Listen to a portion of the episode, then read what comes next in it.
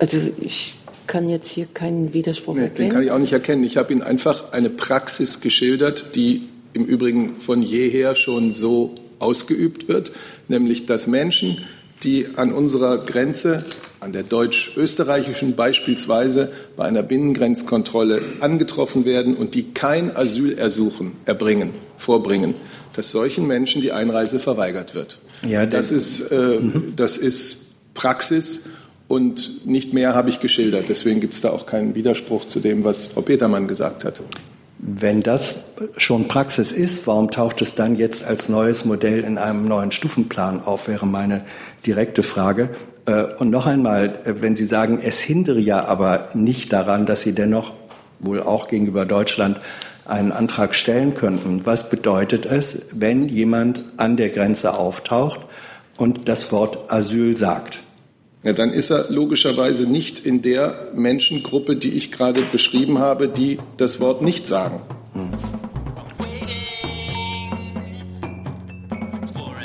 Herzlich willkommen in der Bundespressekonferenz zur ersten Regierungspressekonferenz in dieser Woche. Wir begrüßen den Regierungssprecher Herrn Seibert und die Sprecherinnen und Sprecher der Ministerien. Liebe Hörer, hier sind Thilo und Tyler. Jung und Naiv gibt es ja nur durch eure Unterstützung. Hier gibt es keine Werbung, höchstens für uns selbst. Aber wie ihr uns unterstützen könnt oder sogar Produzenten werdet, erfahrt ihr in der Podcast-Beschreibung. Zum Beispiel per PayPal oder Überweisung. Und jetzt geht's weiter. Bevor wir zu Ihren Fragen kommen, ähm, geben wir Frau Michaela Bürgel die Gelegenheit, sich vorzustellen. Sie ist die neue Sprecherin des Bundesministeriums für Ernährung und Landwirtschaft. Frau Bürgel, herzlich willkommen. Vielen Dank, äh, meine sehr verehrten Damen und Herren. Ich freue mich, mich heute bei Ihnen vorstellen zu dürfen. Äh, mein Name ist Michaela Bürgelt. Ich unterstütze seit März diesen Jahres die Pressestelle des Bundesministeriums für Ernährung und Landwirtschaft. Die Themenbereiche da sind mir bereits aus meinen Tätigkeiten aus dem Europäischen Parlament und dem Bundesinstitut für Risikobewertung bekannt. Und von daher freue ich mich nun auf den gemeinsamen Austausch und die Zusammenarbeit mit Ihnen. Vielen Dank. Vielen Dank, Frau Bürgelt. Wir freuen uns ebenfalls auf die Zusammenarbeit, wünschen Ihnen alles Gute. Danke. Dann kommen wir zu Ihren Fragen und fangen an. Bitte.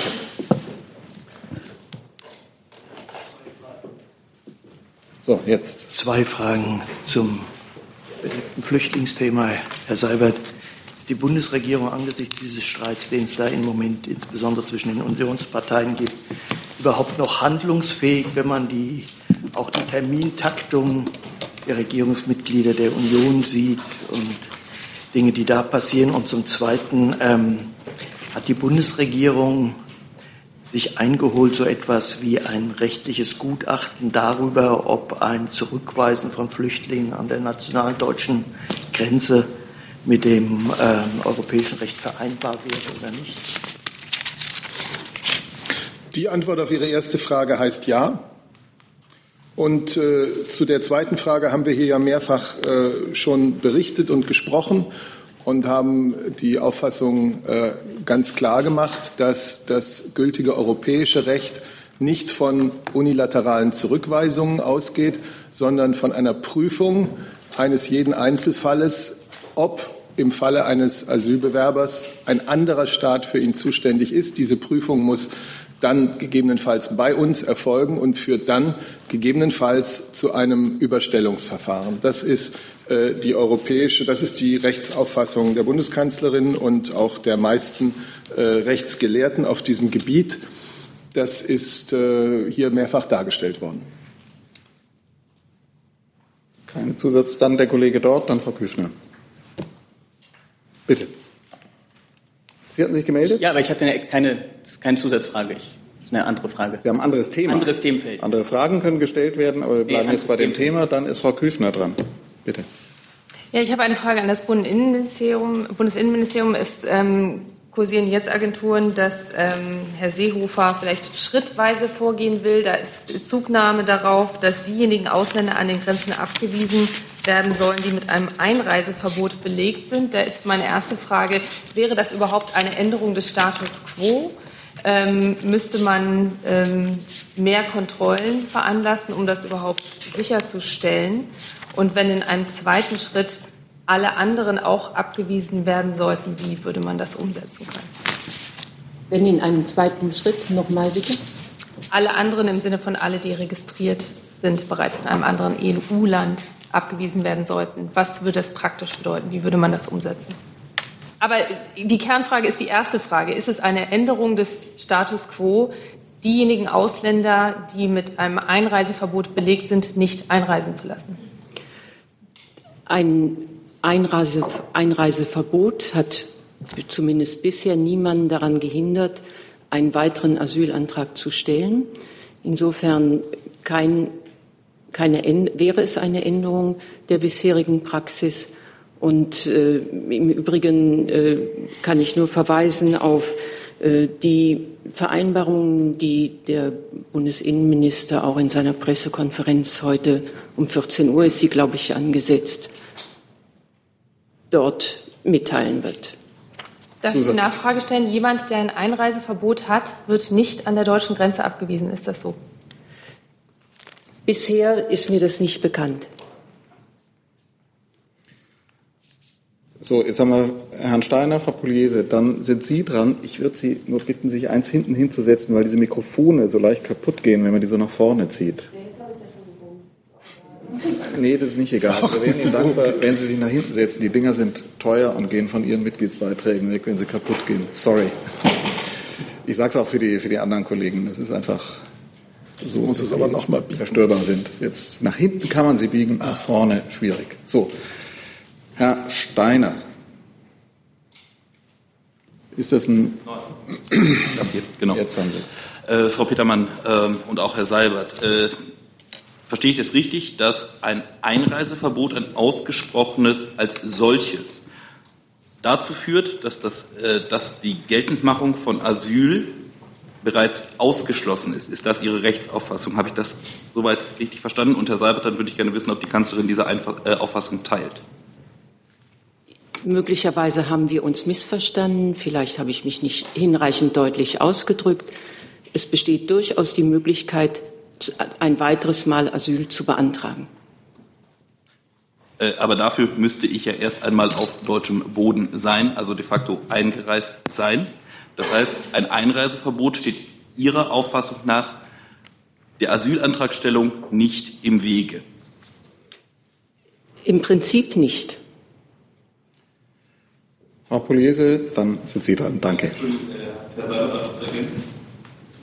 kann Ihnen da jetzt keine äh, Rechtsmeinung präzisieren. Das müsste ich nachreichen. Klar ist, was bisher praktiziert wird, ist, dass eine Person, die an der Binnengrenzkontrolle angetroffen wird und die kein Asylersuchen vorbringt, dass, diese Person, äh, dass dieser Person die Einreise verweigert wird.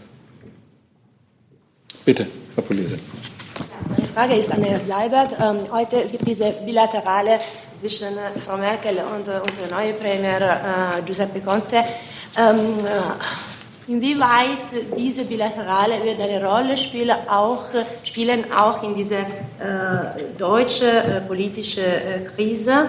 Ähm, und heute eine italienische Zeitung schreibt, ähm, dass der Kern von, äh, des von der Vorschlag von Frau Merkel an Conte wird sein, ähm, eine, ähm, die, die Möglichkeit, die Außengrenze zu verstärken mit äh, bis 10.000 äh, Kräfte, die aus ganz Europa kommen sollten.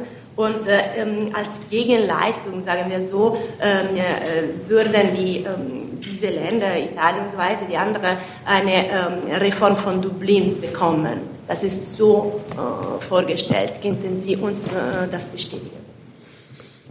Also bei allem Respekt vor der italienischen Presse, ich glaube nicht, dass eine italienische Zeitung heute schon weiß, was heute Abend der Kern äh, der Gespräche der Bundeskanzlerin mit Herrn Conte sein wird. Äh, sie freut sich auf diesen ersten ausführlicheren Termin. Es hat ja bereits eine bilaterale Begegnung in Kanada beim G7-Treffen äh, gegeben, aber jetzt gibt es ausführlicher Zeit über eine Vielfalt von Themen, die uns verbinden und bei denen wir auch gemeinsam vorankommen wollen, zu sprechen. Es ist ganz klar, dass die Migrationspolitik äh, dabei ein wichtiger Gesprächsgegenstand sein wird. Italien ist auch aufgrund seiner geografischen Lage eines der hauptbetroffenen Länder und deswegen natürlich auch ein, ein Partner, äh, um gemeinsam mit europäischen Lösungen und Verabredungen voranzukommen. Aber das ist sicherlich nicht das einzige Thema. Äh, die Frage, wie Europa wirtschaftlich und in seiner Wettbewerbsfähigkeit gestärkt werden kann. Die Frage, wie man beispielsweise äh, noch größere Erfolge im Kampf gegen die Arbeitslosigkeit erzielen kann. Das alles sind Themen, die heute Abend auch eine Rolle spielen werden. Und natürlich der große Bereich, ähm, was muss in Europa geschehen, um auch äh, die Eurozone noch krisenfester zu machen, um sie, um sie zu stärken. Also dieses ganze EU-Reformthema, das ja derzeit auch sehr wichtig ist. Dann kommen wir zu Ihrer Frage. Danke. Dankeschön. Meine Frage geht auch, beziehungsweise zwei Fragen, wenn Sie erlauben, an Frau Petermann. Könnten Sie ähm, noch etwas zu dem Prozedere der Zurückweisung von denjenigen Ankommenden in, an der deutschen Grenze sagen, ähm, die schon registriert sind? Wie läuft das ab? Also müsste, muss man sich das vorstellen, werden dann dafür Transitzonen oder ähnliches notwendig oder schickt man die einfach zurück? Und äh, für die zweite Frage ähm, wäre toll, wenn Sie uns noch mal sagen könnten, wie die Unterstützung für die Länder Griechenland und Italien zurzeit von deutscher Seite aus aussehen. Ähm, wie viele Mitarbeiter eventuell auch durch das BAMF ähm, sind da gerade ähm, tätig? Zur ersten Frage ist etwas schwierig, über hypothetische Modelle zu sprechen. Äh, was ich Ihnen sagen kann an dieser Stelle ist, dass äh, mehrere Fälle zurzeit in Rede stehen. Äh, das ist einmal die Zurückweisung derer, die nur in Anführungszeichen registriert sind, irgendwo beim Übertritt in die Europäische Union. Der zweite Fall sind die Fälle, die registriert sind und einen Asylantrag in einem anderen EU-Staat gestellt haben.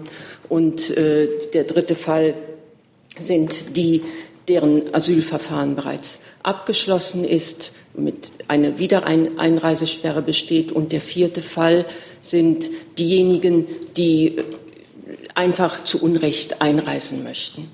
Zurzeit haben wir Grenzkontrollen an der deutsch-österreichischen Grenze.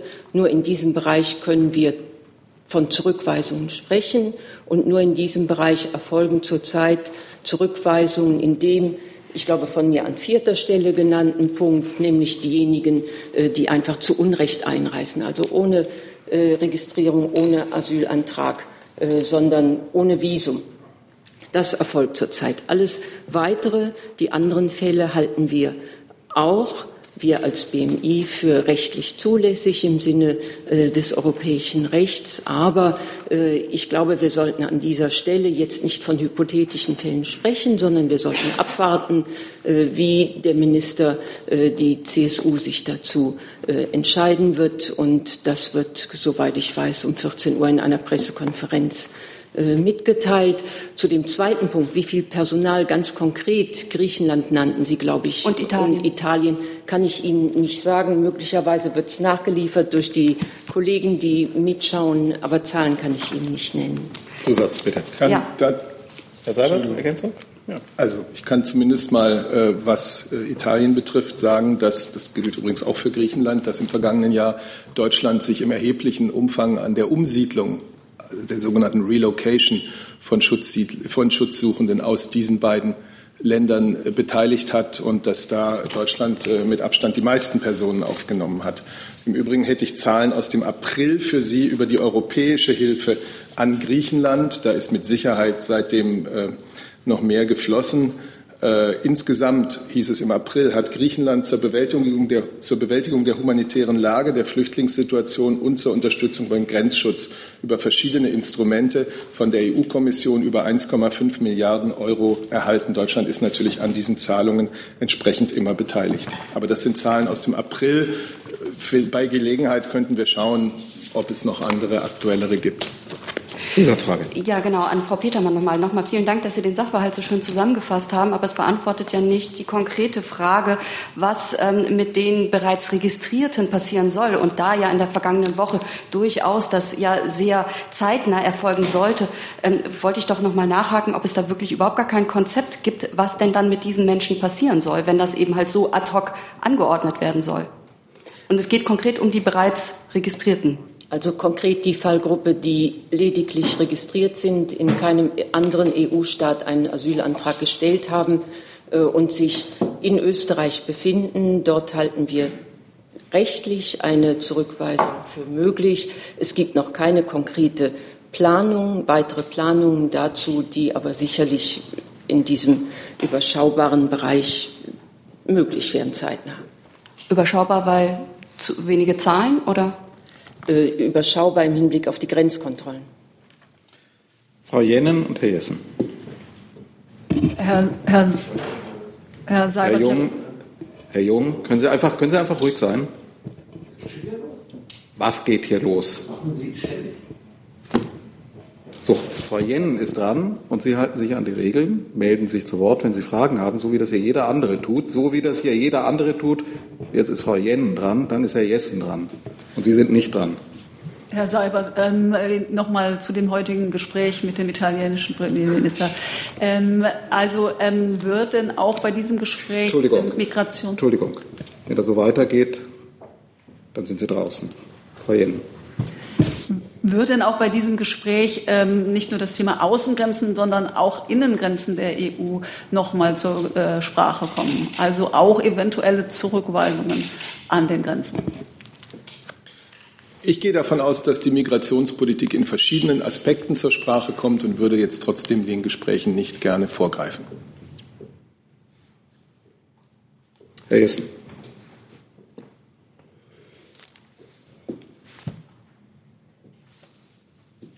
Jetzt. Ja, ähm, ich versuche nur Klarheit zu schaffen, Herr Sabert. Ich habe Sie so verstanden. Sie sagten, Einreiseverbot gelte gegenüber Menschen, die keinen Asylantrag gestellt haben. Zuvor hatte ich Frau Petermann so verstanden, dass sie sagte, Einreiseverbot hindere ja nicht daran, dennoch einen Asylantrag zu stellen. Ähm, das kommt jetzt in meinem Kopf schwer zusammen. Ähm, meinten Sie damit, Frau Petermann, dass die ja in dem Land, aus dem sie nicht einreisen dürften, einen Asylantrag stellen können, etwa Österreich. Ansonsten wären die beiden Aussagen für mich im Widerspruch. Also ich kann jetzt hier keinen Widerspruch nee, erkennen. Den kann ich auch nicht erkennen. Ich habe Ihnen einfach eine Praxis geschildert, die im Übrigen von jeher schon so ausgeübt wird, nämlich dass Menschen, die an unserer Grenze an der deutsch-österreichischen beispielsweise bei einer Binnengrenzkontrolle angetroffen werden und die kein Asylersuchen erbringen, vorbringen, dass solchen Menschen die Einreise verweigert wird. Ja, das, ist, äh, mhm. das ist Praxis und nicht mehr habe ich geschildert. Deswegen gibt es da auch keinen Widerspruch zu dem, was Frau Petermann gesagt hat. Wenn das schon Praxis ist, warum taucht es dann jetzt als neues Modell in einem neuen Stufenplan auf, wäre meine direkte Frage. Äh, und noch einmal, äh, wenn Sie sagen, es hindere ja aber nicht daran, dass Sie dennoch wohl auch gegenüber Deutschland einen Antrag stellen könnten. Was bedeutet es, wenn jemand an der Grenze auftaucht und das Wort Asyl sagt? Ja, dann ist er logischerweise nicht in der Menschengruppe, die ich gerade beschrieben habe, die das Wort nicht sagen. Hm. Gut. Also so, und im Übrigen bin ich sehr stark dafür, dass wir jetzt nicht über Pläne, die noch gar nicht verkündet worden sind, hier bereits spekulieren. Ich jedenfalls werde mich daran nicht beteiligen. So, jetzt haben wir noch Wortmeldungen. Wenn ich das richtig verstanden habe, war das eine Wortmeldung zu dem Thema, was ich eben gesehen habe, von Herrn Jung, von Herrn Steiner, von Ihnen. Dann geht es jetzt weiter. Bitte. Das aber nochmal ergänzen. Können Sie uns mal die Zahlen nennen zu den Resettlement-Sachen ähm, Italien, Griechenland? Die kann ich möglicherweise nachreichen. Ich habe sie jetzt nicht hier. Ja, aber wenn Sie schon von umfangreichen Resettlement-Programmen reden, dann müssen Sie wissen, wovon Sie reden. Ich weiß auch, wovon ich rede, aber Sie wollen Zahlen und Zahlen müssen genau sein. Das ist sicherlich auch Ihr Anspruch und deswegen schauen wir. Herr Steiner, Herr Zweigler, Herr Sattar. Äh, ja, vielleicht kann ja Frau Petermann die Zahlen äh, bekannt geben, wenn sie sie denn dabei hätte. Ähm, das aber nur als Nebensache. Äh, Frau Petermann, ich habe es jetzt immer noch nicht verstanden und Herr Seibert, ich habe das auch noch nicht so ganz verstanden, wie weit das mit Ihnen denn überhaupt abgestimmt ist. Ähm, Menschen, die eine Einreisesperre aus Gott weiß welchem Grund auch immer haben, sollen künftig an der Grenze abgewiesen werden. Habe ich das richtig verstanden? Und dann sagen Sie aber, aber wenn die dann sagen Asyl, dann nicht. Ist das die korrekte Zusammenfassung dessen, was Sie gesagt haben? Und an Herrn Seibert natürlich die Frage, ob das mit Ihnen abgesprochen ist in irgendeiner Form oder ob überhaupt bei Ihnen neue Pläne bekannt sind, wie das Ganze ausgestaltet werden soll. Herr Steiner, Sie bitten uns jetzt wieder über Pläne zu sprechen, die noch nicht das Licht der Öffentlichkeit erreicht haben oder die von dem Minister noch nicht vorgestellt worden sind. Und das tut mir leid, werde ich nicht machen. Ich möchte mich dem sehr gerne anschließen. Ja, Frau Petermann, aber Sie haben sich ja eben dazu geäußert. Da muss ich dann doch nachfragen. Also Ich habe, ich habe von hypothetischen Fällen gesprochen und von sonst gar nichts. Entschuldigung, aber äh, nee. Also Sie haben uns eben auf die Fragen konkrete Antworten gegeben. Die Frage war, ob das eine Änderung in der Praxis wäre, war die eine Frage dazu. Und die andere Frage war, wie soll das ausgestaltet sein? Und da würde ich dann doch gerne wissen, wie soll das ausgestaltet sein? Wie soll was ausgestaltet sein? Die Zurückweisung von Menschen mit einer Einreisesperre. Wie ist sie heute ausgestaltet? Wie könnte sie zukünftig ausgestaltet sein? Wie sie zukünftig ausgestaltet sein könnte, kann ich Ihnen hier nicht sagen, weil wir noch keine konkreten Ergebnisse haben von dem, was Sie hier hypothetisch voraussetzen. Bisher gibt es für die Fälle, in denen ein Einreiseverbot besteht, natürlich die Geltendmachung, die Durchsetzung auch eines solchen Einreiseverbotes. Es hindert aber denjenigen nicht daran, ein weiteres Mal Asyl zu beantragen. Soweit mein Sachstandskenntnis. Herr Zweigler, dann Herr Sattar. Frau Petermann, weil ich es auch noch nicht verstanden habe, zwei Fragen. Die erste, äh, es gibt ja inzwischen Zahlen, wie viele Zurückweisungen es gegeben hat. Könnten Sie uns das auf den aktuellen Stand bringen und sagen, wie viele Personen beispielsweise in den ersten fünf Monaten an der deutsch-österreichischen Grenze zurückgewiesen wurden? Und die zweite Frage, da ich es noch nicht kapiert habe. Was passiert mit einer Person, die in einem Land X bereits einen Asylantrag gestellt hat darf die deutschen Boden dann nach Deutschland einreisen, um hier festzustellen, welches Land für ihn dann zuständig ist? Oder wird die gleich an der Grenze zurückgeschickt? Der zweite Fall nochmal. Äh, Also eine Person, wo Sie feststellen, die hat beispielsweise sagen wir, Italien einen Asylantrag gestellt, äh, das muss ja dann bitte schön bitte wahrscheinlich geprüft werden, darf der dann Deutschland den deutschen Boden betreten und hier wird geprüft, welches Land dann für ihn zuständig ist oder wird er automatisch an der Grenze zurückgeschickt? Ich habe es noch nicht kapiert. Äh, bisherige Praxis ist, dass jeder, der an der deutschen Grenze Asyl beantragt, ins Land darf. Dort wird natürlich geprüft, welches Land für ihn zuständig ist und binnen einer bestimmten Frist, so bisherige Praxis, kann er dann, wenn alles äh, glatt läuft, äh, zurückgeschickt werden. Also er muss zur Prüfung in das, nach Deutschland können, richtig? Bisherige Praxis, jeder, der Asyl an der Grenze beantragt, wird in Deutschland der Asylantrag geprüft, beziehungsweise er wird zurückgeschickt, weil automatisch auch geprüft wird, ob ein anderes Land zuständig sei. Herr Sattar. So, das war Ja, der muss ein offen. bisschen suchen. Lassen Sie mir eine Minute zum Suchen. Fragen hören, beantworten und gleichzeitig suchen. Herr Sattar, Frage auch an Frau Petermann oder? Nee, eine Frage an Herrn Seibert. Dann machen wir das so, Sie fragen an Herrn Seibert und Frau Petermann trägt nach. Herr Seibert, unabhängig von den Gesprächen ähm, heute Abend und im Laufe dieser Woche äh, zu den bilateralen Verträgen besteht nicht grundsätzlich, grundsätzlich das Problem, dass Staaten, mit denen man diese bilateralen Verträge abschließen möchte, diese in der Verwaltungspraxis unterlaufen könnten, indem sie einfach dazu übergehen zu der bisherigen früheren Praxis vor September 15, indem sie die Flüchtlinge nicht registrieren. Dann hätte Deutschland am Ende doch wieder das Problem. Also in einem stimme ich Ihnen zu. Es war ein erheblicher Fortschritt in Europa, dass ähm, es gelungen ist, die Registrierung von Flüchtlingen zum Regelfall zu machen. Und das war ja im Sommer 2015 nicht der Fall. Und natürlich müssen wir äh, bei allem, was wir tun, ich glaube, das ist unser aller Interesse in Europa, äh, dafür sorgen, dass diese Registrierung, die jedem Land die Möglichkeit gibt, äh, zu wissen, mit wem es da zu tun hat, dass diese Registrierung nicht abreißt. Da gebe ich Ihnen recht. Das heißt, die Gefahr sehen Sie oder die Gefahr sehen Sie nicht, dass man das. Na, ich gebe Ihnen einfach recht, dass die Registrierung eine wichtig, wichtige Errungenschaft ist. Und äh, die sollten wir nicht gefährden wollen. Gut, jetzt trägt Frau Petermann die Zahlen nach. Dann sind Herr Jung und die Kollegin vorne dran. Bitte. Sie hatten gefragt nach Zurückweisungen der Zahl an der Grenze zu Österreich in diesem Jahr, äh, 2025 insgesamt, äh, 2017 7.009, äh, 2016 15.735. Gut. Dann Herr Jung. Nee, Moment, Herr Jung und dann sind Sie dran. Das ist aber nochmal eine Verständnisfrage. Äh, bilaterale Abkommen, sind aber keine europäischen Lösungen, korrekt? Falsch. Gibt es dann 29 oder 28 bilaterale Abkommen? Weil dann kann man natürlich von europäischen Lösungen sprechen, aber. Ja, 29 alles, wären und sowieso eins zu viel. Okay. Die Bundeskanzlerin hat einen Vorschlag gemacht. Sie schlägt vor, mit einer Reihe betroffener Staaten in Gespräche einzutreten, mit dem Ziel, zwischenstaatliche Verabredungen zu erreichen über die bessere Ordnung und Steuerung von bestimmten Aspekten des Migrationsgeschehens an den Grenzen. Und zwar will sie diesen Weg der zwischenstaatlichen Einigung gehen, um eben Probleme, die sich vielen in Europa stellen, auch eine gemeinsame europäische Antwort, eine Antwort dieser Staaten entgegenzustellen und nicht unilateral, nicht unabgestimmt und auch nicht zulasten Dritter vorzugehen.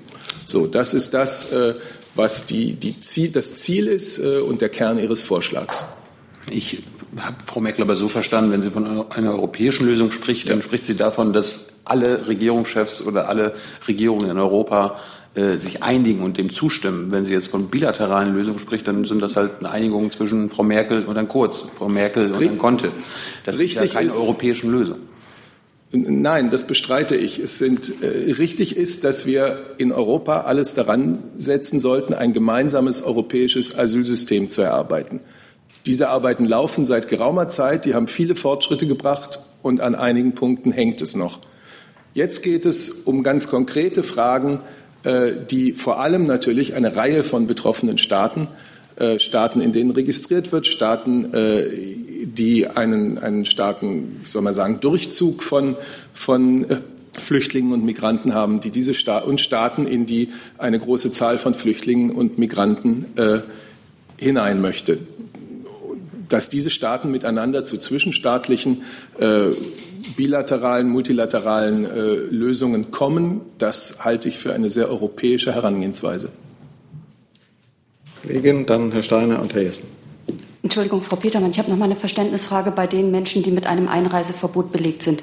Wie sieht, also ich habe jetzt verstanden, dass das noch nicht so ganz klar ist, aber die jetzige Praxis ähm, wird quasi die Einreisesperre, die Voraussetzung dieser Einreisesperre noch mal geprüft an der deutschen Grenze, weil äh, oder ab wann genießen die Menschen denn eigentlich, ähm, also wann unterfallen die deutschem Recht? Weil wenn man die komplett zurückweist, das wäre doch eigentlich eine Verkürzung der Rechtsweggarantie und deswegen eigentlich nicht verfassungsgemäß. Also ab wann unterfallen die deutschem Recht und wird nochmal geprüft, ob die Voraussetzungen dieser Einreisesperre tatsächlich vorliegen.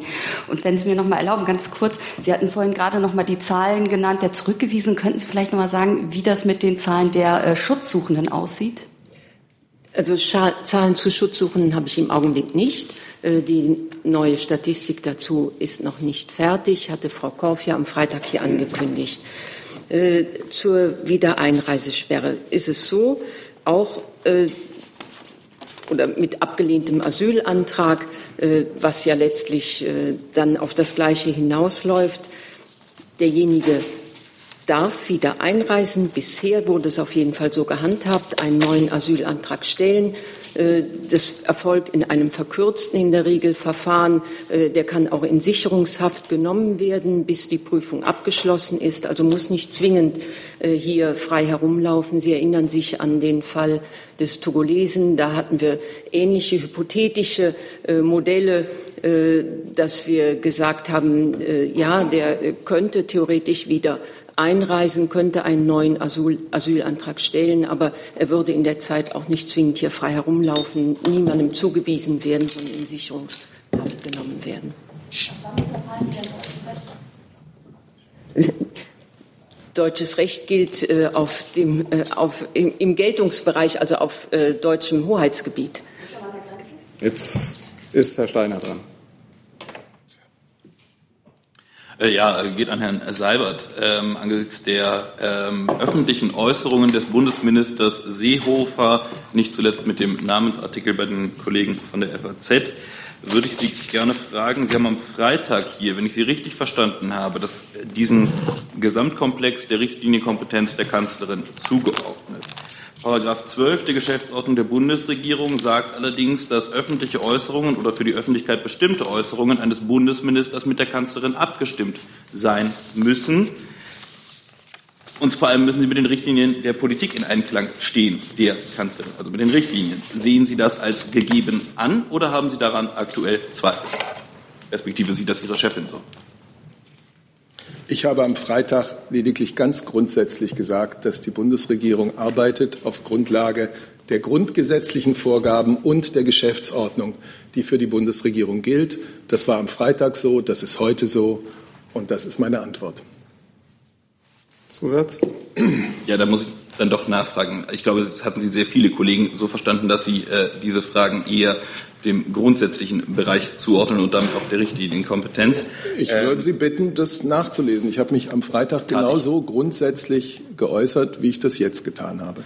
Tat ich, aber dann frage ich es andersherum. Die Geschäftsordnung der Bundesregierung sagt, sofern kein Einvernehmen besteht innerhalb des Bundeskabinetts, müsste ein Minister der Kanzlerin eine abweichende Meinung antragen, respektive bekannt geben. Ist dies formal erfolgt?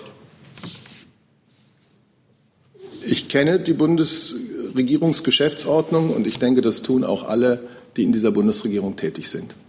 Und zu Einzelfällen werde ich jetzt hier keine, äh, keine Äußerung machen. Ich denke aber, dass es auch nicht um Artikel geht. Herr Essen. Frage ans Auswärtige Amt. Äh, ist äh, ähm, in der Diskussion der auswärtigen Politik eigentlich der Begriff europäische Lösung eine Art Trademark, ein feststehender Begriff für multilaterale äh, Verabredungen? Oder äh, ist er auch ein Begriff, der, wie Herr Seibert es sozusagen äh, additiv ähm, ausgeführt hat, sich herstellen lässt durch eine Summe äh, mehrerer bilateraler Abkommen? Ist, ist das nach Auffassung des Auswärtigen Amtes auch eine europäische Lösung. Und Herr Seibert, äh, haben Sie Signale aus einer signifikanten Zahl von europäischen Staaten, dass dieser Weg der ähm, vielen bilateralen Lösungen beschritten werden kann innerhalb, sagen wir, der nächsten zwei Wochen, dass hier der Zeitraum, der in Rede steht? Also zu Ihrer ersten Frage, Herr Essen. Ich fürchte, ich ähm, kann kein politologisches Pro-Seminar halten darüber, wie der Begriff von wann, wem, wie, in welchem Kontext verwendet wird. Und ich fürchte, das tun sehr viele Personen in ganz unterschiedlichen Kontexten und in ganz unterschiedlichen Fragen. Insofern würde ich da keine Bewertung abgeben wollen. Ich kann Ihnen nur sagen, dass es selbstverständlich ist, dass die Bundeskanzlerin in diesem Zusammenhang äh, Gespräche führt mit unterschiedlichen Mitgliedstaaten, mit der Kommission. Sobald es etwas Konkretes gibt, würden wir Sie das wissen lassen. Dann haben wir zu diesem Thema noch die beiden Kolleginnen dort hinten. Zunächst Sie und dann Frau Küffner. Äh, Frau Petermann, noch mal eine Frage zur Gruppe derjenigen, die mit einem Einreiseverbot äh, belegt sind. Können Sie vielleicht sagen, wer ist das? Sind das zwangsläufig alles Menschen, die schon mal ausgewiesen wurden aus verschiedenen Gründen oder kann das andere auch betreffen? Und die zweite Gruppe, äh, die zweite Frage ist die nach einer Zahl. Wie viele Menschen sind denn in Deutschland mit einem Wiedereinreiseverbot belegt? Eine Zahl dazu kann ich Ihnen nicht nennen. Äh, die habe ich im Augenblick nicht dabei, äh, können wir aber gerne nachreichen. In der Regel ist es so, ich äh, formuliere das mal äh, wie folgt, dass Antragsteller, die nach einer negativen Entscheidung im Asylverfahren nicht freiwillig ausreisen, tritt ein gesetzliches Einreise- und Aufenthaltsverbot, das ist die sogenannte Wiedereinreisesperre in Kraft. Und das Bundesamt hat hier die Auf, also das Bundesamt für das BAMF die Aufgabe, Einreise- und Aufenthaltsverbote für abgelehnte Asylantragsteller zu befristen. Dabei werden die individuellen Umstände berücksichtigt und für die Umsetzung von Einreise- und Aufenthaltsverboten sind dann die Ausländerbehörden, also die Länder, zuständig. Wenn ich das, äh, ein Zusatz, wenn ich das jetzt übersetze, heißt das, es sind alle Abgeschobenen, also Menschen, die nicht freiwillig ausgereist sind und dann ein Einreiseverbot haben und wiederkommen wollen, wurden ja wahrscheinlich mal abgeschoben. Also abgeschoben sind diejenigen, die nicht mehr hier sind. Das ist der Vollzug. Die Abschiebung ist der Vollzug. Frau Küffner. Ich hätte auch noch mal eine Nachfrage zu einer Zahl. Können Sie uns Zahlen nennen ähm, für abgelehnte Asylbewerber, die wieder eingereist sind für die letzten Jahre? Kann ich Ihnen nicht nennen. Müssen wir, falls möglich, nachholen. So, ich habe jetzt Wortmeldung. übrigens auch, wenn ich das so sagen darf, ohne dass ich Ihnen eine Zahl dazu nennen kann, das Phänomen äh, abgelehnter Asylbewerber, die sich dann in anderen europäischen Ländern, äh, in andere europäische Länder bewegen, um dort wenn man so will, ihr Glück zu versuchen mit einem äh, dortigen ähm, Asylverfahren. Es gibt ja sonst unterschiedliche Anerkennungsquoten für unterschiedliche Staatsangehörigkeiten in Europa. Ähm, das heißt, auch dieses Phänomen gibt es. Diese, ich sage mal, Ausreisen äh, registrieren wir natürlich oft gar nicht äh, und die sind, fallen aber bei der Zahl, bei der Gesamtbestimmung der, der Zahl der Menschen, die bei uns im Lande sind, auch ins Gewicht. So, jetzt habe ich Wortmeldungen zu anderen Themen. Und zwar angefangen. Achso, Stefan Lange noch. Genau, richtig.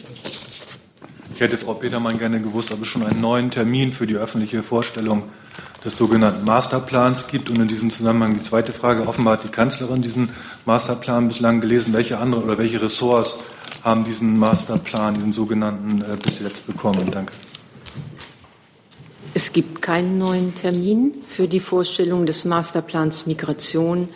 Andere Ressorts wurden nicht beteiligt, sondern es ist im Augenblick nur bekannt denjenigen im Innenministerium, die damit befasst waren, äh, und der Bundeskanzlerin. Dazu? Das wirft noch mal Fragen auf. Bitte. Jetzt. Genau. Äh, Frau Petermann, ich hatte immer gedacht, dass das mit dem BMZ zumindest abgestimmt gewesen wäre. Habe ich das falsch verstanden? Das BMZ sollte mit an der Pressekonferenz beteiligt sein. Das ist richtig. Das BMZ hat auch einen Part in diesem Masterplan. Insoweit ist das BMZ auch beteiligt. Also das heißt, die wissen schon, was drin steht? Das weiß ich nicht, das bezweifle ich. Vielleicht kann das BMZ das selber sagen.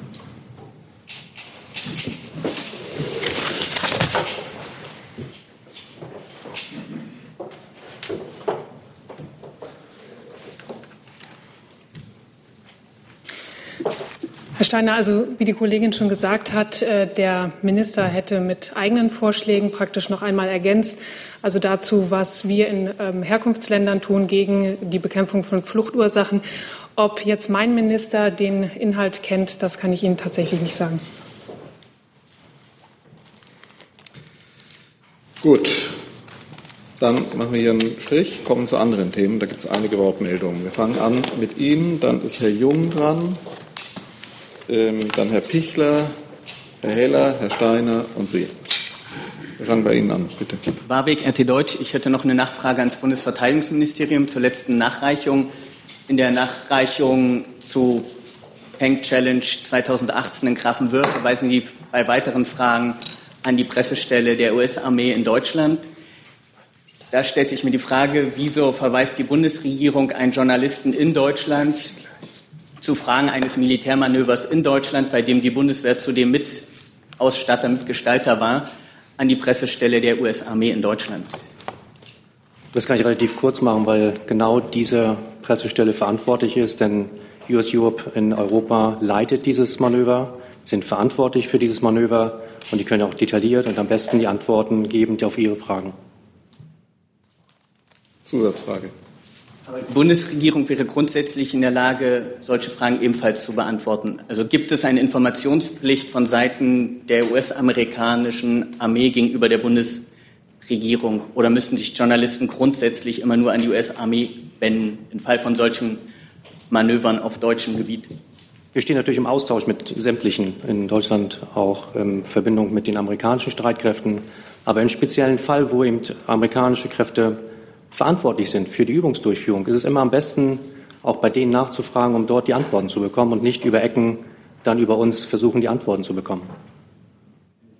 Andere, nee, Entschuldigung. Gibt eine Nachfrage. Gibt es andere Fragen zu dem Thema? Dann wechseln wir nach unseren Regeln das Thema und Herr Jung ist dran.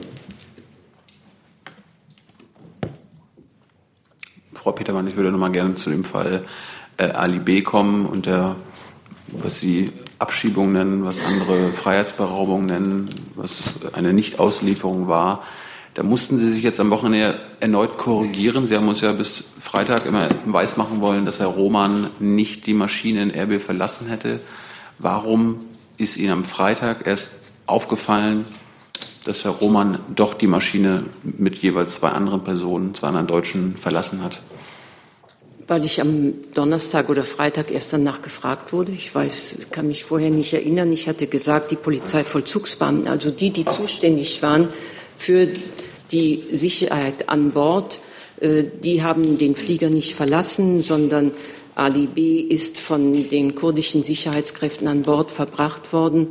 Und äh, dass Herr Roman in seiner Funktion als äh, Chef der, des Bundespolizeipräsidiums aus protokollarischen Gründen den, das Flugzeug verlassen hat, stand zumindest bis zu dem Zeitpunkt nicht in Frage. Ich habe das als, so als Frage auch äh, nicht weiter äh, verstanden. Das ist, glaube ich, falsch. Also Montag hatten Sie hier noch gesagt, dass Herr Roman und kein anderer die Maschine verlassen hätte. Darauf Okay. haben Sie ja bestanden. Ich weiß, offen gestanden habe ich das Protokoll jetzt nicht gelesen. Im Wortlaut äh, sollte ich das so gesagt haben, dann wäre es in der Tat nicht ganz richtig. Herr Roman war nicht in seiner Funktion als Polizeivollzugsbeamter an Bord. Darf ich vielleicht noch eine? Also am Mittwoch bzw. am Dienstag mussten Sie sich schon korrigieren, am Freitag haben Sie sich nochmal korrigiert. Müssen wir jetzt erwarten, dass Sie sich in diesem Fall zu anderen Details auch noch korrigieren müssen? Oder ist es das jetzt gewesen? Äh, Die Frage kann ich so nicht beantworten. Sie müssten schon eine konkrete Frage stellen. Herr Steiner, dann kann sich Herr Jung nochmal melden. Ja, Frau Petermann, äh, ich mach's äh, ganz einfach. Ähm, als was betrachten Sie das denn jetzt äh, rechtlich, was dort geschehen ist in Erbil? Ist das eine Rücküberstellung oder eine Auslieferung oder was ist die rechtliche Kategorie, die Sie dem ganzen, sozusagen, der Sie den ganzen Vorgang jetzt zuordnen? An der rechtlichen Qualifizierung musste ich mich zu keinem Zeitpunkt korrigieren, sondern das ist hinreichend in der vorigen Woche besprochen worden. Am Montag sehr lange, am Mittwoch auch. Äh, Es war eine Abschiebung. Durch die kurdische Regionalregierung eine Abschiebung. Der Meinung sind Sie immer noch. Die kurdischen Sicherheitsbehörden haben zum Zwecke und in, ihrem, äh, in ihrer Verantwortung Herrn Ali B. in den Flieger gebracht, um ihn nach Deutschland abzuschieben. Herr Jung? Herr Jessner, dass Sie auch gemeldet haben. Also, Ich weiß nicht, wer von Ihnen beiden. ja, äh, Frau Petermann, nach Absprache das ist aus. interessant, weil eine Abschiebung ist an sich unmöglich. Die irakische Verfassung verbietet es, genauso wie die deutsche, den einen eigenen Staatsbürger in ein fremdes Land äh, zu überstellen. Darum wundere ich mich, dass Sie sich hier immer noch auf Abschiebung äh, konzentrieren, weil das, ist, das kann es einfach nicht sein. Damit führen Sie die Öffentlichkeit in die Irre. Ich habe dem nichts hinzuzufügen. Gibt es andere Ministerien in der Bundesregierung, die diese rechtliche Einschätzung teilen? Keine Stellungnahmen. Weitere Fragen dazu? Zu diesem Thema? Herr Jessen. Ja, Frau Petermann, ähm, wir wissen ja oder wir haben von Ihnen erfahren, in welcher Weise die Leitung des Ministeriums äh, über den Vorgang informiert wurde, nämlich äh, aus Erbil kurz äh, vor der Realisierung. Trifft es zu, dass aber zuvor, vielleicht schon am Vortag, Herr Roman auf Arbeitsebene äh, das BMI informiert hat? Und wenn es so war, ähm, haben Sie recherchiert, warum dies nicht, weil es ja doch ein relevanter Vorgang war, äh, an die Leitungsebene weitergegeben wurde? So wie wir es äh, mitgeteilt haben, gab es ein Gespräch auf der Arbeitsebene am Freitagnachmittag. Also nicht erst ähm, bei der kurz vor der kurz vor der Realisierung in Erbil, sondern schon zuvor. Ich wurde gefragt nach dem Minister. Der Minister wurde aus Erbil angerufen und hat sich die Rechtmäßigkeit zusichern lassen. Ich wurde gefragt nach dem Telefonat mit dem Staatssekretär. Im Anschluss fand ein Telefonat zwischen dem Staatssekretär und Herrn Roman statt. Aus Erbil. So, machen wir noch eine Frage dazu von Ihnen. Nee, von, von Herrn Jung. Also jetzt müssen Sie sich irgendwie abstimmen. Wer fragt jetzt? Also das ist ja nicht immer ganz, das ist ja ein Paket hier. Na, das ist so eine Abschiebung vielleicht auch. Ähm, die Frage war, ob es bevor Herr, äh, Herr, Rom, äh, Herr Roman aus Erbil informiert hat und dann anschließend das Gespräch, ob es zuvor eine sozusagen ankündigende ähm, Gesprächsebene mit der Arbeitsebene im Ministerium gab. Und wenn es die gab, warum offenbar die Arbeitsebene dies nicht an die Leitungsebene weitergegeben hat. Ich glaube, Herr Roman hat sich in diesem Sinne im Innenausschuss geäußert. Herr Roman, ich war nicht im Innenausschuss dabei, ich kenne auch kein Protokoll. Äh, es gab ein Gespräch, eine Kenntnisnahme ins BMI, in die Fachabteilung hinein am Freitagnachmittag. Dazu noch. Jetzt machen wir noch eine Frage von Ihnen und dann ist dieses Thema beendet, denn wir haben eine Liste mit anderen Fragestellern noch. Und bitte. Nur zu Verständnis, Frau Petermann. Also als Herr Roman Herrn Seehofer angerufen hat, ist er da, hat er, ist er gerade angekommen in Erbil? Hat er da gerade schon mit den Kurden draußen Tee getrunken? Oder hat er Herrn Seehofer angerufen, als der Verdächtige und er wieder im Flugzeug war? Das kann ich nicht sagen. Ich weiß nur, dass er aus Erbil heraus angerufen hat. Ob er dabei Tee getrunken hat oder noch schon im Flieger saß, weiß ich nicht. So, dann ist jetzt Themenwechsel. Herr Pichler ist dran. Dann, es gibt noch eine Nachreichung von Herrn Seibert. Dann, danach ist Herr Pichler dran, dann Herr Heller. Genau, ich habe noch Relocation-Zahlen nachzureichen. Die hatten Herrn Jung ja interessiert. Also insgesamt waren im Ergebnis über 30.000 Schutzsuchende aus Griechenland und Italien in andere EU-Mitgliedstaaten äh, umgesiedelt worden, darunter 10.800, davon 10.826 Asylsuchende nach Deutschland, und zwar 5.391 aus Griechenland und 5.435 aus Italien. Diese Zahlen sind vom 30.05.2018. Beginn der Relocation-Aktion war äh, im Dezember 2015.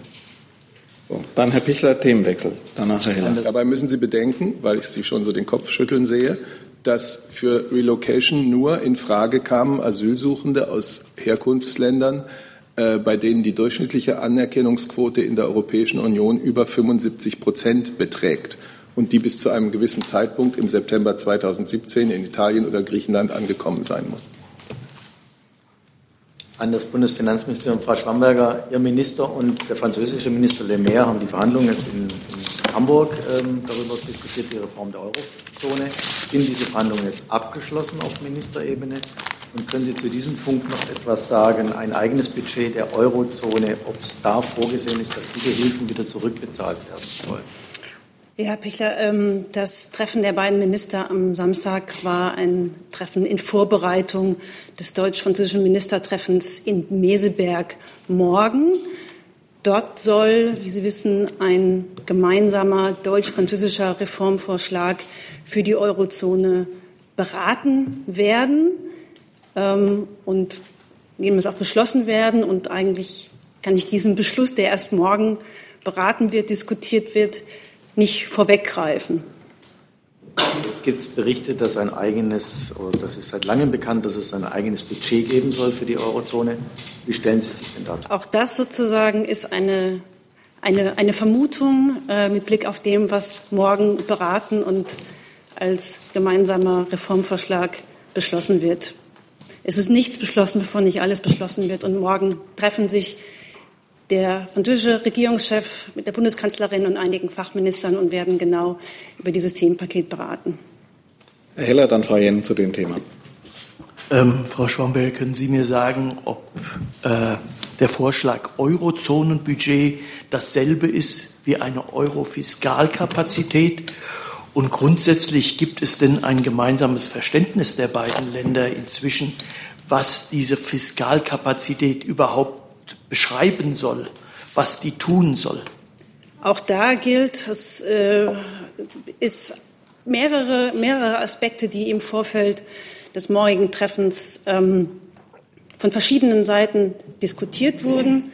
Zu einzelnen Aspekten oder im Vorweggriff auf das morgige Treffen kann ich Ihnen hierzu nichts sagen. Frau Jennen. Ja, ich muss auch noch mal nachfragen. Also wir wissen von der französischen Seite, dass sie eben ein echtes Eurozonenbudget möchte. Das heißt auch natürlich an der Eurogruppe angekoppelt. Ist das etwas, was für die Bundesregierung in irgendeiner Art und Weise äh, akzeptabel wäre? Auch eine Frage an Herrn Seibert, aber natürlich auch an Sie, Frau Schwamberger. Also von meiner Seite aus kann ich sagen, ich kann das, das morgige Gespräch hier nicht äh, vorwegnehmen und äh, man trifft sich auch morgen, um diese Fragen gemeinsam zu diskutieren und macht das nicht sozusagen über hier die Bundespressekonferenz. Ja, äh, das sehe ich genauso wie die Kollegin vom Bundesfinanzministerium. Deutschland und Frankreich wollen morgen deutsch-französische Vorschläge erarbeiten, die dann in die Meinungsbildung beim Europäischen Rat Ende Juni äh, einfließt. Die Bundeskanzlerin hat sich ja in den letzten zwei, drei Wochen bei verschiedenen Gelegenheiten über ihre Vorstellungen zu den zukünftigen zentralen Aufgaben der Europäischen Union geäußert. Sie hat Vorschläge gemacht. Im Wesentlichen geht es um vier Themenbereiche. Erstens die gemeinsame Außenverteidigungs- und Sicherheitspolitik. Zweitens die große Herausforderung der Migration, über die wir hier ja auch schon ausführlich gesprochen haben, und zwar Migration sowohl in der EU-internen Dimension, gemeinsames europäisches Asylsystem und so weiter, wie auch in der externen Dimension, also Zusammenarbeit mit äh, Herkunfts- und Transitstaaten. Drittens, es geht um die Stärkung der Wirtschafts- und Währungsunion, äh, um nachhaltiges, dauerhaftes Wachstum zu erreichen ähm, für alle Mitgliedstaaten des Euroraums, aber auch für alle Mitgliedstaaten der Europäischen Union. Und der vierte große Themenbereich, das ist dann die Frage der Wettbewerbsfähigkeit, der Innovation äh, des digitalen Binnenmarktes, der Impulse, die Deutschland und Frankreich geben wollen, gerade bei so wichtigen Zukunftsthemen wie künstlicher Intelligenz oder anderer wichtiger Forschungsbereiche. Das sind die Bereiche, äh, über die, zu denen gab es Vorgespräche, jetzt gerade in Hamburg, das wurde gesagt, aber auch natürlich in anderer Form. Und morgen ähm, wird man versuchen, eine gemeinsame, einen gemeinsamen deutsch-französischen Vorschlag äh, zu präsentieren. Herr Pichler. Jetzt gibt es ja schon Kritik seitens der niederländischen Regierung äh, an dem Sinn überhaupt dieser, dieser Eurozonenerweiterung. Ähm, in welcher Weise ist denn geplant, die Partner dann ins Boot zu setzen? Also die, was planen Deutschland und Frankreich, die übrigen Euro-Mitgliedstaaten sozusagen da, darüber zu informieren? Also außer Frage ist, dass man, äh, man ist sowieso ständig in Kontakt mit allen europäischen Partnern ähm, und laufend im Gespräch. Das gilt zumindest, also es gilt auch für die Ebene äh, des Finanzministers. Und wie Sie wissen, ist ja Ende der Woche ein, ein Treffen äh, der europäischen Finanzminister in Luxemburg. Und das ist natürlich auch eine gute Gelegenheit, über äh, mit den anderen europäischen äh, Finanzministern über einen möglichen deutsch-französischen Reformvorschlag aus Meseberg heraus äh, zu diskutieren und diesen vorzustellen. Ja, und auch das Bundeskanzleramt und die Bundeskanzlerin selber steht in regelmäßigem Kontakt mit zahlreichen ihrer Regierungschefkollegen. So, jetzt haben wir wieder einen Themenwechsel und dann geht es nochmal weiter in der Fragerunde. Herr Heller, Sie hatten noch ein anderes Thema? Dann auch, Frau Jennen, auch noch ein anderes Thema? Oder dann hatten wir noch, machen wir die, die Redeliste dann noch. Dann hatten Sie noch ein Thema, Herr Steiner, kommen wir noch eine ganze Menge zusammen. Herr Jung, lange, lange und so. Also. Bitte. Ja, Andreas Jölle vom Österreichischen Rundfunk. Äh, ich hätte eine Frage zum, das offizielle Österreich ist momentan ziemlich erbost, weil Österreich von Deutschland jahrelang systematisch ausspioniert worden ist.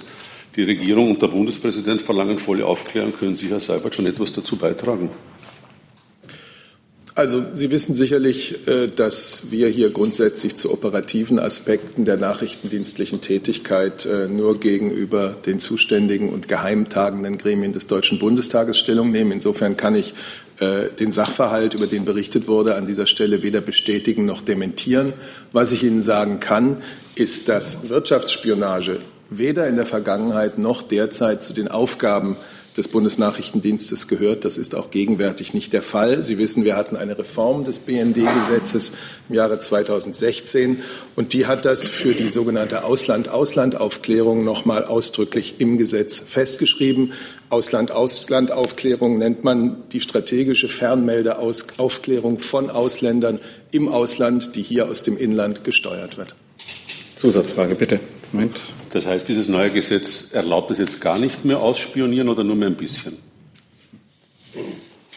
Das Gesetz ist am 31. Dezember 2016 in Kraft getreten äh, und hat gerade zu dieser Frage der Ausland-Ausland-Fernmeldeaufklärung ähm, natürlich die Rechtssicherheit und damit aber auch die Handlungsfähigkeit des BND gestärkt. Der Rechtsrahmen für das, was im Rahmen dieser Ausland-Ausland-Fernaufklärung Fernmeldeaufklärung getan werden darf, ist klar abgesteckt worden, ohne die Aufklärungsfähigkeit des BND zu beschneiden. Machen wir weiter und dann sind Sie noch mal dran, denn es gibt jetzt Nachfragen dazu von Herrn Hähler, von Herrn Steiner, von Herrn Jessen, von Herrn Jung. So. Hähler. Bitte. Ja, ich kann ein bisschen schlecht Ihre, Ihre Zurückhaltung nachvollziehen, Herr Seibert, denn diesen Satz der Kanzlerin, dass das Ausspähen von Freunden nur überhaupt nicht geht, ist ja auch hier gefallen und er ist ja auch hier äh, geäußert worden. Mich würde interessieren, gilt dieser Satz eigentlich immer noch? Ja, die Aussage gilt. Herr Steiner. Ja, Herr, Herr Seibert, äh, mal schauen, ob Sie was dazu sagen möchten. Äh, vielleicht wäre das ja der galanteste Ausweg auch. Es gibt ja zum Beispiel mit der Schweiz ein sogenanntes No-Spy-Abkommen, äh, unabhängig davon, welcher Qualität es sein mag. Ähm, gibt es etwas entsprechendes auch mit Österreich?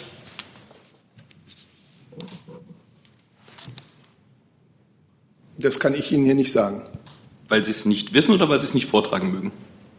Weil ich es konkret im Moment nicht weiß. Und wenn ich mich erkundigt habe, werde ich dann auch wissen, ob ich Ihnen das sagen könnte. Das kann auch unter den operativen Bereich äh, unserer nachrichtendienstlichen Tätigkeiten fallen. Nur damit ich es richtig verstehe, also dieses, dieses Ziel der No-Spy-Abkommen war ja das politische Ziel, um aus dieser ganzen gegenseitigen Aussperrung herauszukommen. Das hat Frau Merkel ja mehrfach gesagt im Zuge der ganzen NSA-Affäre. Ähm, wir wissen aber nicht, wie weit sie damit insgesamt gekommen ist. Also könnten Sie uns insgesamt mal einen Stand nennen, wie weit man dort gekommen ist? Denn das Gesetz ist ja auch teilweise die Umsetzung, die unilaterale Umsetzung von eben diesem Ziel. Also ich habe das äh, Gesetz, das äh, zur BND, zur Reform des BND äh, erwähnt, das am 31. Dezember 2016 in Kraft getreten ist. Es hat notwendige Rechtssicherheit geschaffen und gleichzeitig, was in unser aller Interesse liegt, die Handlungsfähigkeit des BND auch gestärkt und nicht beeinträchtigt. Ich habe trotzdem gesagt, Wirtschaftsspionage hat früher nicht und gehört auch nicht jetzt zu den Aufgaben des BND. Es ist vielmehr die Aufgabe des BND, Erkenntnisse im Ausland zu gewinnen, äh, die für uns in der Bundesrepublik Deutschland äh, von außen- und sicherheitspolitischer Bedeutung sind. Und dadurch leistet er einen weiten und wichtigen Beitrag zur Sicherheit unseres Landes. Zu diesem, zu diesem Thema jetzt noch Fragen von Herrn Jung und vom Kollegen vom Österreichischen Rundfunk. Dann mit einem Themenwechsel der Kollege von RT Deutsch. Nur, Herr Sabat, können Sie oder wollen Sie sagen, wann die Überwachung österreichischer Institutionen oder Institutionen in Österreich aufgehört hat? Sie haben ja meinen ersten Satz gehört, dass über die operativen Aspekte der nachrichtendienstlichen Arbeit die zuständigen Bundestagsgremien informiert werden und dass ich hier Sachverhalte, die in der Berichterstattung sind, weder bestätigen noch dementieren kann. Also können Sie auch nicht bestätigen oder dementieren, dass die BND-Überwachung in Österreich weiterhin läuft von Institutionen? Ich glaube, mein Satz war sehr deutlich. Bitte. Herr Seibert, wenn Sie sagen, Ausspionieren, Ausspionieren unter Franken geht gar nicht, gilt immer noch. Das heißt, Österreich zählt nicht mehr zu den Franken. Österreich ist ein guter Freund unseres Landes und wir sind hoffentlich auch gute Freunde der Österreicher. So habe ich es jedenfalls bei dem jüngsten Besuch des österreichischen Bundeskanzlers hier empfunden. Gut, Themenwechsel. Bitte, Ihre Frage. Nochmal, was ist eine Bundespressekonferenz ohne die Causa Skripal? Ähm, und ich mag den Klangnamen von hoher Plausibilität. Deswegen noch ähm, eine Frage die britischen Ermittler haben mit Stand Juni 2018 betont, dass sie bisher über keine einzige Fährte zu einem Verdächtigen führen. Auch Russland wird dort nicht genannt. Gleichzeitig hat Außenminister Heiko Maas bereits am 19. März gesagt, ihm liegen zahlreiche Details und Belege vor, die die Schuld Russlands belegen.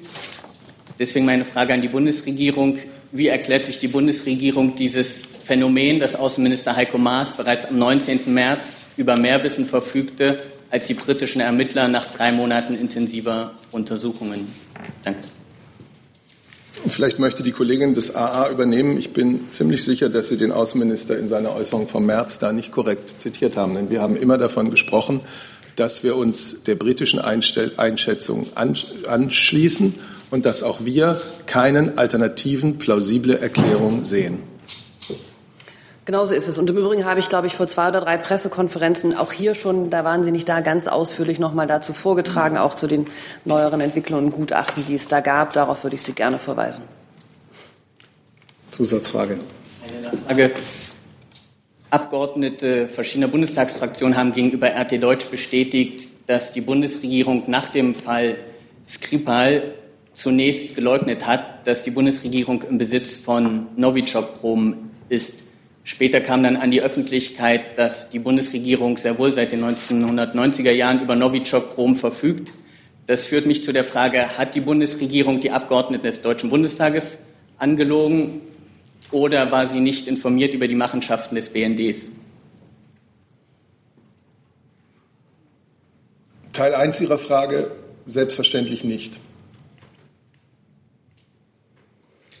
Dann haben wir andere Themen. Herr Lange noch mit einem anderen Thema. Sie hatten noch ein anderes Thema. Herr Jung, die Frage ist beantwortet. Sie haben eine Antwort auf die Frage. Sie haben eine Antwort auf.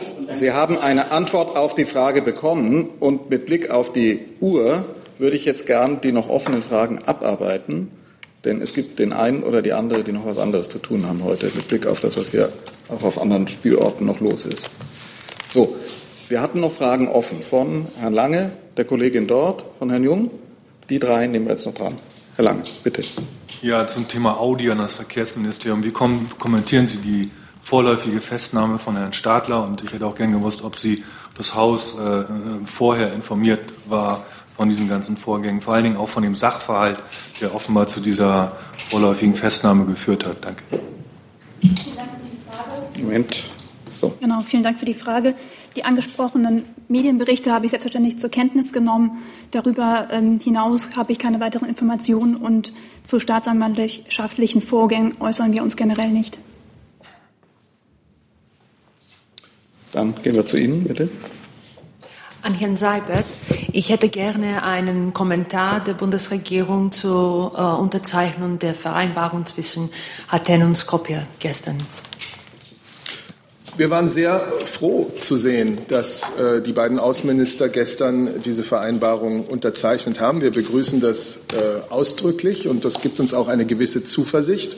Gleichzeitig ist es ein Grund der Sorge, dass es Berichte von sogar gewaltsamen Demonstrationen in Skopje äh, gibt äh, gegen die Einigung im Streit um den künftigen Staatsnamen. Und die Bundesregierung ruft alle Beteiligten zur Ruhe und Besonnenheit aus auf. Es bleibt dabei, aus der Sicht der Bundesregierung ist diese Einigung ein bedeutender Fortschritt für beide Seiten.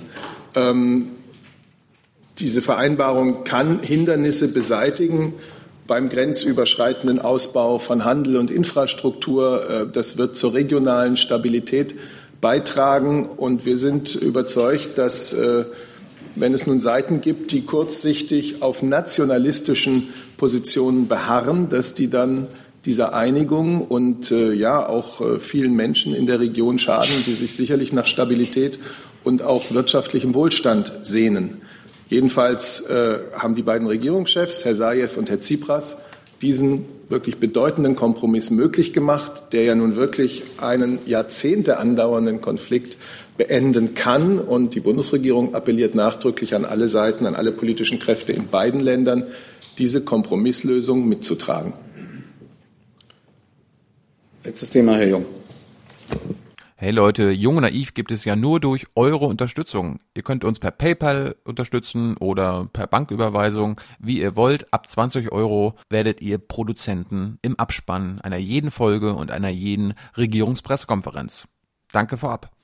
Nur eine Lernfrage an Frau Adebar zur UN-Vollversammlungsabstimmung letzte Woche. Da wurde die israelische Regierung ja per Resolution aufgefordert, die Gewalt gegen palästinensische Demonstranten im Gazastreifen einzustellen. 120 Länder haben da zugestimmt, acht dagegen, 45 enthalten, äh, haben sich enthalten. Was hat die Bundesregierung gemacht? Wir haben uns bei dieser Resolution wie 44 weitere Staaten enthalten. Ähm, Deutschland ist ja, wie Sie wissen, noch nicht Mitglied des Sicherheitsrates, temporäres Mitgliedsrates des Sicherheitsrats der Vereinten, Mitglied des Sicherheitsrates der Vereinten Nationen. Ähm, und wir haben ähm, nicht abgestimmt und waren an den, ähm, an den ähm, Textverhandlungen auch ähm, nicht in der Art und Weise beteiligt, was uns ein anderes Abstimmungsergebnis möglich gemacht ähm, hätte. Worum geht es? Vielleicht, weil es die anderen Kollegen auch interessiert. Es ging darum, dass die Generalversammlung der Vereinten Nationen am letzten Mittwoch im Rahmen einer sogenannten Sondernotstadtsitzung sich mit der Lage im Gazastreifen befasst hat. Die Sitzung war von Algerien als Vorsitz der arabischen Gruppe und der Türkei für die Organisation für islamische Zusammenarbeit OIC beantragt worden. Und um diese Abstimmung ging Ihre Frage, wenn ich das richtig verstanden habe. Dann nochmal die, noch die Nachfrage, warum haben Sie sich da enthalten? Also was war in der Resolution aus Ihrer Sicht nicht machbar oder nicht richtig? Wir haben uns aus verschiedenen Gründen enthalten weil wir unsere Position, die Sie schon mehrfach gehört haben, nämlich dass wir ähm, auf der einen Seite den, dass auf der einen Seite der massive Schusswaffengebrauch der israelischen Armee Zweifel zulässt, ob jetzt hier die Verhältnismäßigkeit ähm, gewahrt wurde in allen Fällen und wir auf der, auf der anderen Seite beispielsweise auch den Einsatz von brennenden Drachen oder Sprengsätzen verurteilt haben, weil uns diese ähm, unsere Position, diese Ausgewogenheit und dieses Appells an beide Seiten in dem Text dazu geführt hat, dass wir uns in einer Enthaltung mit 44 anderen Staaten ähm, dort am besten platziert sahen. Gut, damit sind wir am Ende dieser Regierungspressekonferenz. Vielen Dank. Ich wünsche allen noch einen interessanten Tag.